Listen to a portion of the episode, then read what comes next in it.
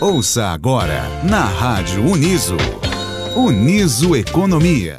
Olá, meu nome é Sara Ellen e sou aluna do curso de Ciências Contábeis e estagiária no Laboratório de Ciências Sociais Aplicadas aqui da Universidade de Sorocaba. Estou aqui para aprofundar um pouco no assunto sobre uma pesquisa que realizamos no âmbito desse laboratório chamada de Pesquisa da Cesta Básica Sorocabana. É importante destacar que, devido à pandemia de coronavírus, a pesquisa foi suspensa no mês de abril e voltou a ser feita no mês de maio, com uma alteração na sua metodologia de coleta de informações, que deixou de ser presencial e passou a ser feita por meio de sites de compras online dos supermercados.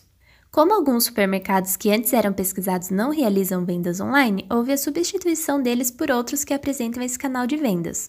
Outro ponto importante destacar é que o cálculo da variação da cesta básica e de cada um de seus itens em maio foram feitos tomando como base o último mês em que havia ocorrido a pesquisa, que foi em março. O boletim que foi divulgado essa semana mostrou que em maio de 2020 a cesta básica apresentou uma alta de 5,35% em relação ao mês de março, atingindo assim o valor de R$ 730,16.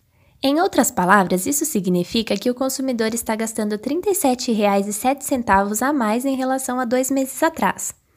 Quando comparado com o mesmo mês no ano passado, a cesta básica apresentou alta ainda mais forte, de 19,9%, passando de R$ 609,17 para R$ 730,16, ou seja, uma diferença de R$ 120,99 pagos a mais pelo consumidor em 12 meses. Em maio de 2020, os produtos que tiveram os maiores aumentos de preços em relação aos preços praticados no mês de março foram a cebola com 127%, a batata com 71,8% e o feijão com 30,8%.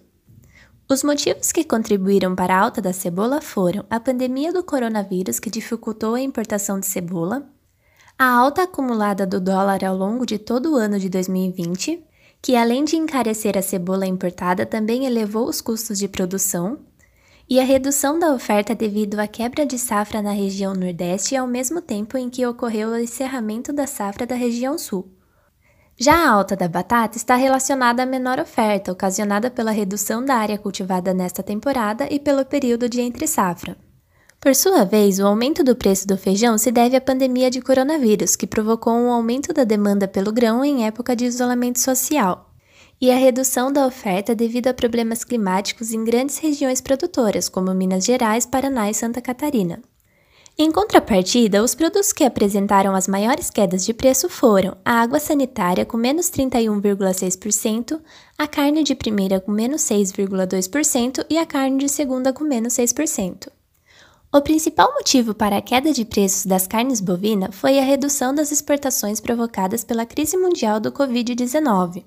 Com menor volume exportado, os exportadores passaram a direcionar parte dessa produção ao mercado doméstico, elevando assim a oferta nacional e pressionando a cotação da carne bovina para baixo. Para saber mais sobre a cesta básica sorocabana, visite o nosso site www.uniso.br/laboratórios/labcsa ou o nosso Facebook, arroba UnisoLCSA. Ou até mesmo mande um e-mail para laboratório.csa.uniso.br. No início do próximo mês, eu volto aqui com o resumo do boletim da cesta básica do mês de junho. Até logo! Você ouviu na Rádio Uniso, Uniso Economia.